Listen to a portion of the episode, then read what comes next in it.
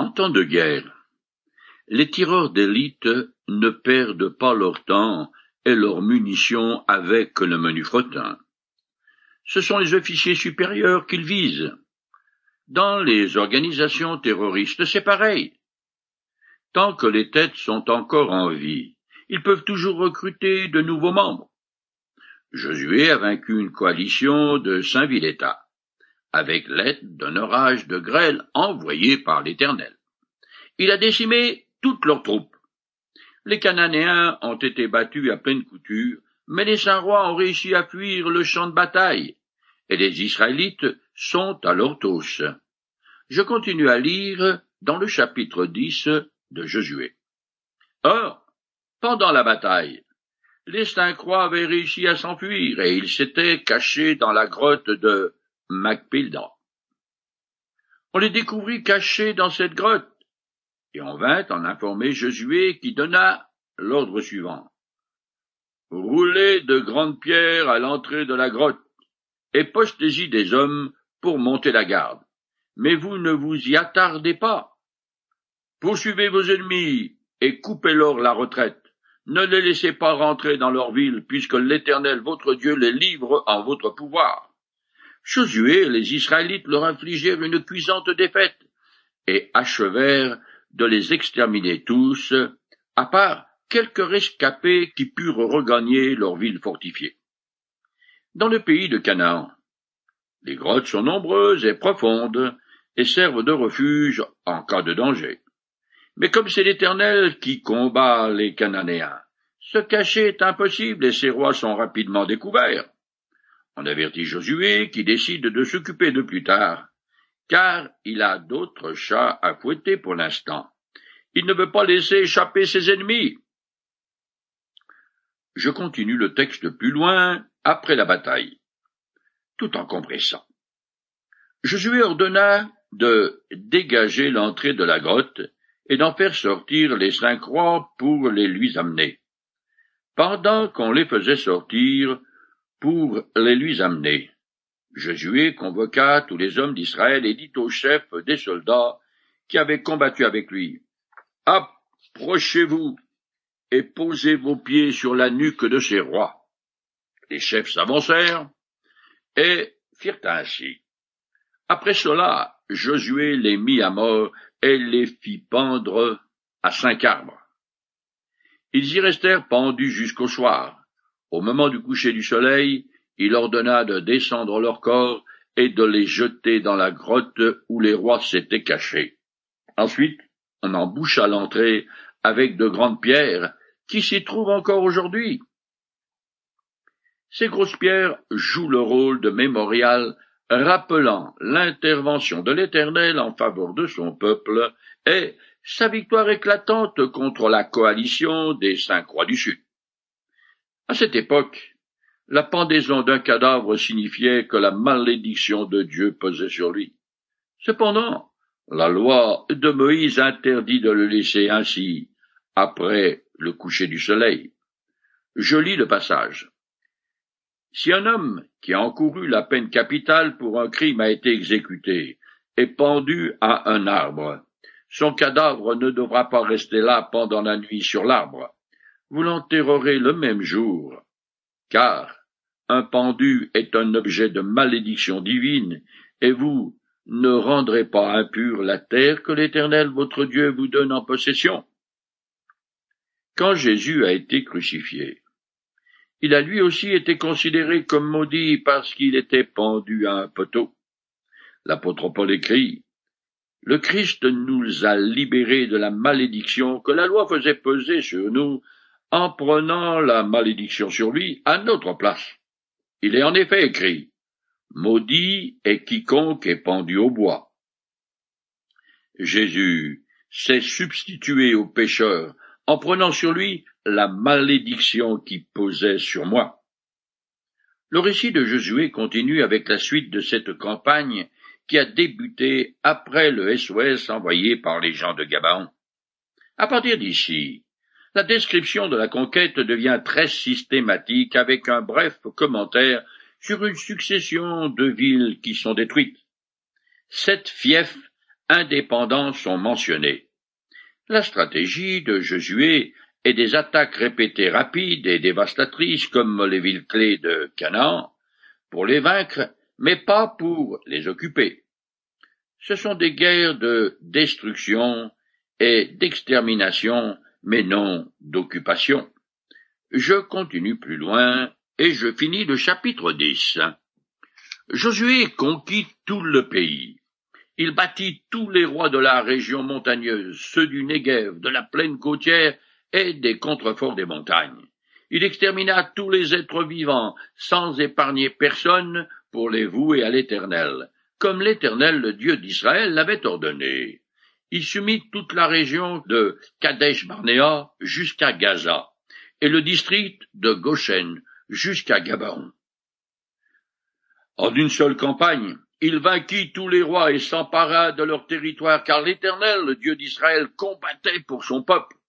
Ensuite, Josué et tout Israël avec lui regagnèrent le camp de Gilgal.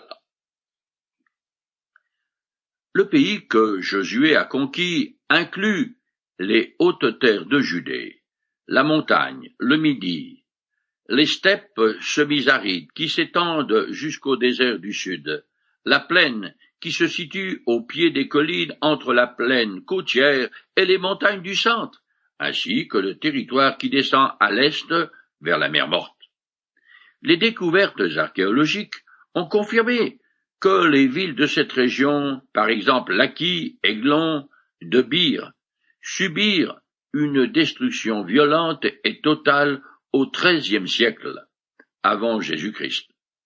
En lançant des offensives dévastatrices contre les places fortes stratégiques du pays. Josué a démoralisé les Cananéens et donné à Israël de solides bastions dont il pourra continuer la conquête, car il reste encore beaucoup à faire. Tout ce chapitre relate donc la deuxième campagne de Josué, la conquête du sud du pays promis.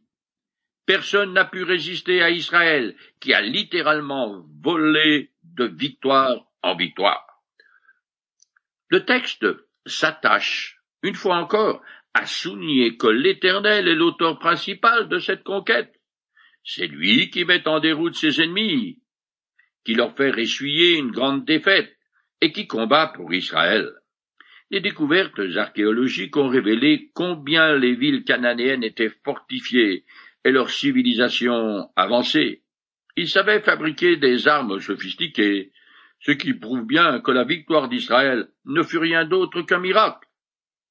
L'extermination systématique des Cananéens offense notre sensibilité d'homme dit civilisé. C'est quelque peu hypocrite quand on songe que notre monde moderne, bien pensant, consacre une énorme portion de ses ressources à créer l'armement le plus efficace possible pour tuer. Je rappelle que c'est à cause de leur idolâtrie criminelle et particulièrement cruelle que l'Éternel a ordonné à Israël d'exterminer les Cananéens. Dieu les avait avertis qu'ils devaient se repentir ou subir le même châtiment que Sodome et Gomorre. Israël a pris quarante ans pour faire son voyage de trois semaines, ce qui a donné ample temps aux Cananéens de se mettre en règle avec le Créateur. Au dire de Rab, la prostituée, ces gens savaient fort bien que les Hébreux avaient été délivrés de l'esclavage par l'Éternel, et qu'ils venaient pour conquérir leur pays et les exterminer à moins qu'ils ne se repentent. Cependant, ils ont choisi de persévérer dans leur voie abominable.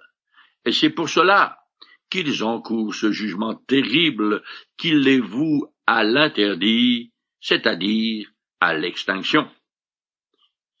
Quelqu'un pourrait rétorquer que ce n'est pas juste d'avoir choisi et avantagé Israël. Oui, mais voilà, Dieu choisit qui il veut, et c'est lui le patron et le critère de ce qui est juste. De plus, ce soi-disant favoritisme fut de très courte durée. Comme chacun sait, Diaspora et juifs sont pour ainsi dire des mots synonymes. Les descendants d'Abraham ont subi le courroux de leur Dieu, et davantage souffert que n'importe quel autre pays de plus. Leur châtiment, qui dure depuis des siècles, dure toujours. Et c'est pareil pour tout homme. Qu'il vive dans la brousse, ou qu'il soit moderne et civilisé, habitant Paris ou la province, New York ou Calcutta, s'il ne se repent pas, il tombera également sous le jugement divin. Nous arrivons au chapitre onze du livre de Josué, qui décrit la troisième campagne, la conquête du nord du pays. Je commence à lire. Lorsque Yabin, roi de Hatzor, apprit les victoires de Josué, il envoya des messagers au roi de la plaine de Yobab, roi de Madon, au roi de Shimron, et Akshap, ainsi qu'à ceux qui étaient établis dans la région montagneuse du nord, dans la plaine du Jourdain au sud du lac de Génézareth, dans la plaine côtière et sur les coteaux de Dor à l'ouest. Il adressa des messages aux Cananéens établis à l'est et à l'ouest, aux Amoréens, aux Hittites, aux Phérésiens et aux Yébousiens établis dans la région montagneuse, et aux Éviens établis au pied de l'Hermon dans la région de Mitzpah. Tous ces rois se mirent en campagne avec leur armée au complet.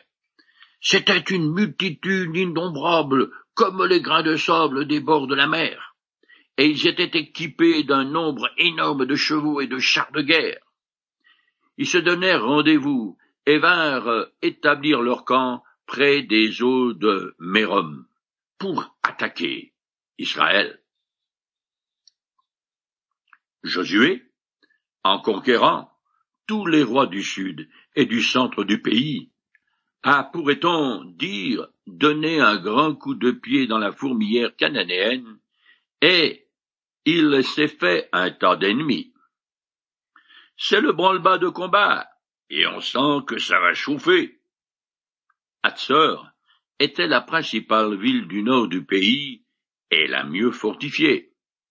Elle était vingt-cinq fois plus grande que Jéricho et comptait au moins quarante mille habitants, bâtie sur deux niveaux, rien que Hatzor le bas, car il existait aussi un Hatzor le haut, occupait soixante-quinze hectares. Son roi a eu vent que tout le sud et le centre du pays sont à feu et à sang. Alors, il se sent très mal dans ses sabots, et prend donc l'initiative intelligente d'inviter tous ses confrères à une grande kermesse en l'honneur des Israélites. Aucun de ces rois ne porte l'autre dans son cœur, mais devant les armées de Josué tous, du nord au sud, mettent de côté leurs petites ambitions personnelles, comme celle d'avaler son voisin, en formant une confédération dans le but commun de faire front à Israël. À cette époque, la Palestine est d'une fertilité inconnue de nos jours.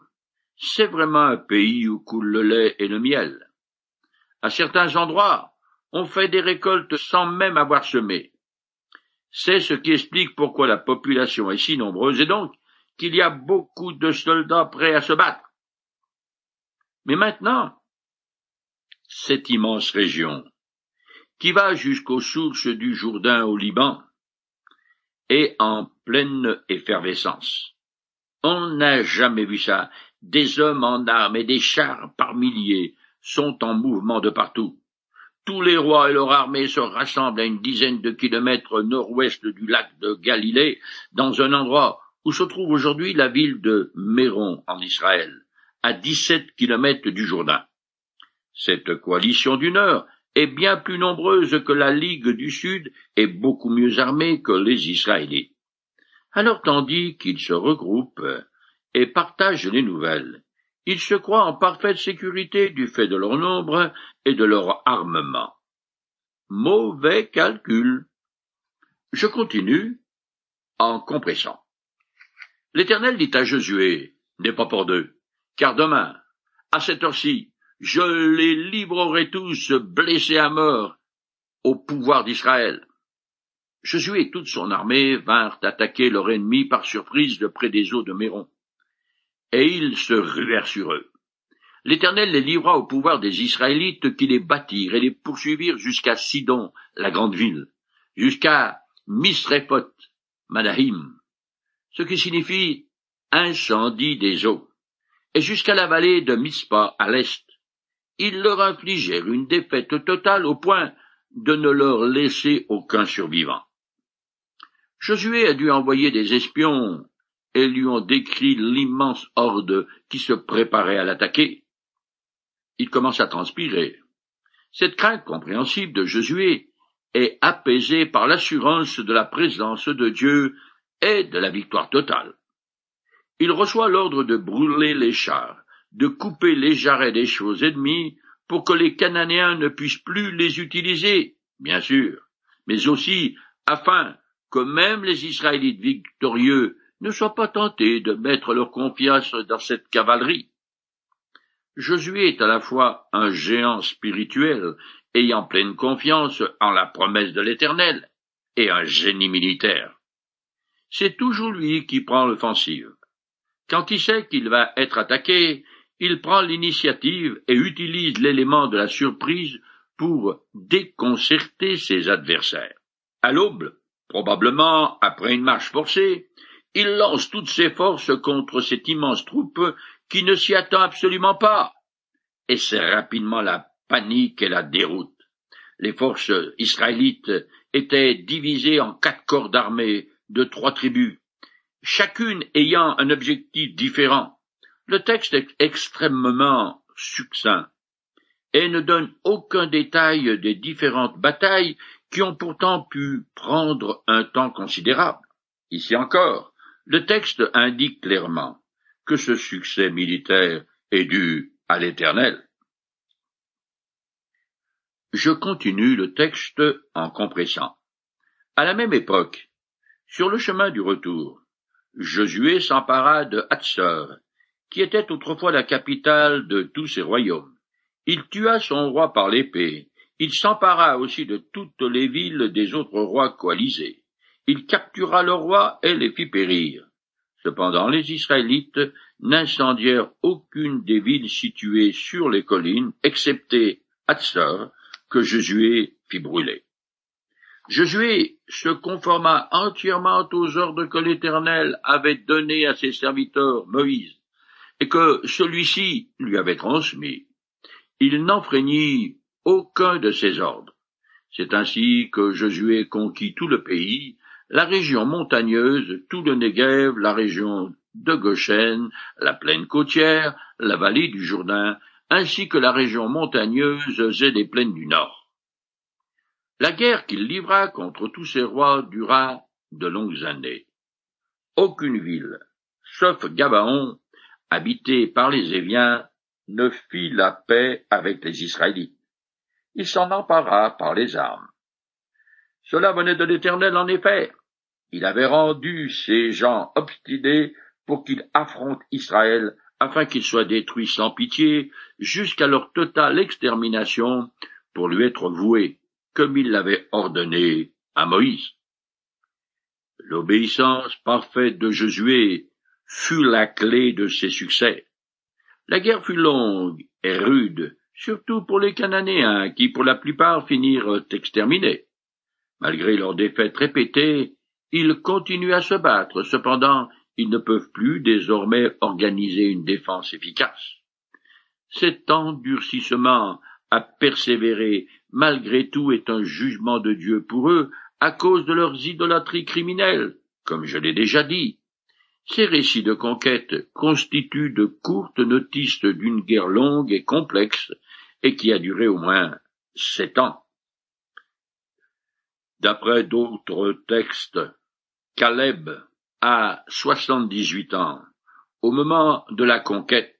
Avec Josué, ce sont les seuls rescapés de la première génération qui a quitté l'Égypte et péri dans le désert. Or, quand il prend la ville de Hébron, dans le territoire qui lui est attribué, Caleb est âgé de quatre-vingt-cinq ans. Je finis le chapitre onze en compressant le texte. À la même époque, Josué alla éliminer les Anakim, qui vivaient dans les montagnes. Il les extermina et détruisit totalement leurs villes pour les vouer à l'Éternel. Josué conquit donc tout le pays, comme l'Éternel l'avait dit à Moïse, et il le répartit entre les tribus d'Israël pour qu'elles possèdent de chacune sa part. Et la guerre cessa dans le pays. Les Anakim, emparentés avec les Nelphilim, sont des géants qui furent pour la plupart exterminés par Josué. Il en resta quelques-uns, et plus tard, on trouve le fameux Goliath, qui est le dernier de cette race et qui fut tué par le futur roi David en combat singulier. Le chapitre 12 récapitule toutes les campagnes militaires israélites et sert de conclusion à la première partie du livre consacré à la conquête du pays promis. L'Éternel a tenu sa promesse, tandis que la seconde génération d'Israélites, sous le commandement fidèle et efficace de Josué, sont montés à la hauteur de sa mission. Le texte mentionne trente-trois rois en tout. D'abord Orgue et Sion, à l'est du Jourdain. Ces deux rois régnaient sur deux territoires qui, mis bout à bout, faisaient deux cent quarante kilomètres de long et quarante-cinq de large.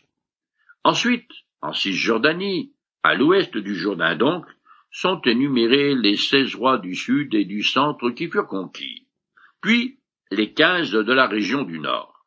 Ces trente et un fiefs étaient essentiellement des villes-États et couvraient en tout un territoire d'environ vingt mille kilomètres carrés.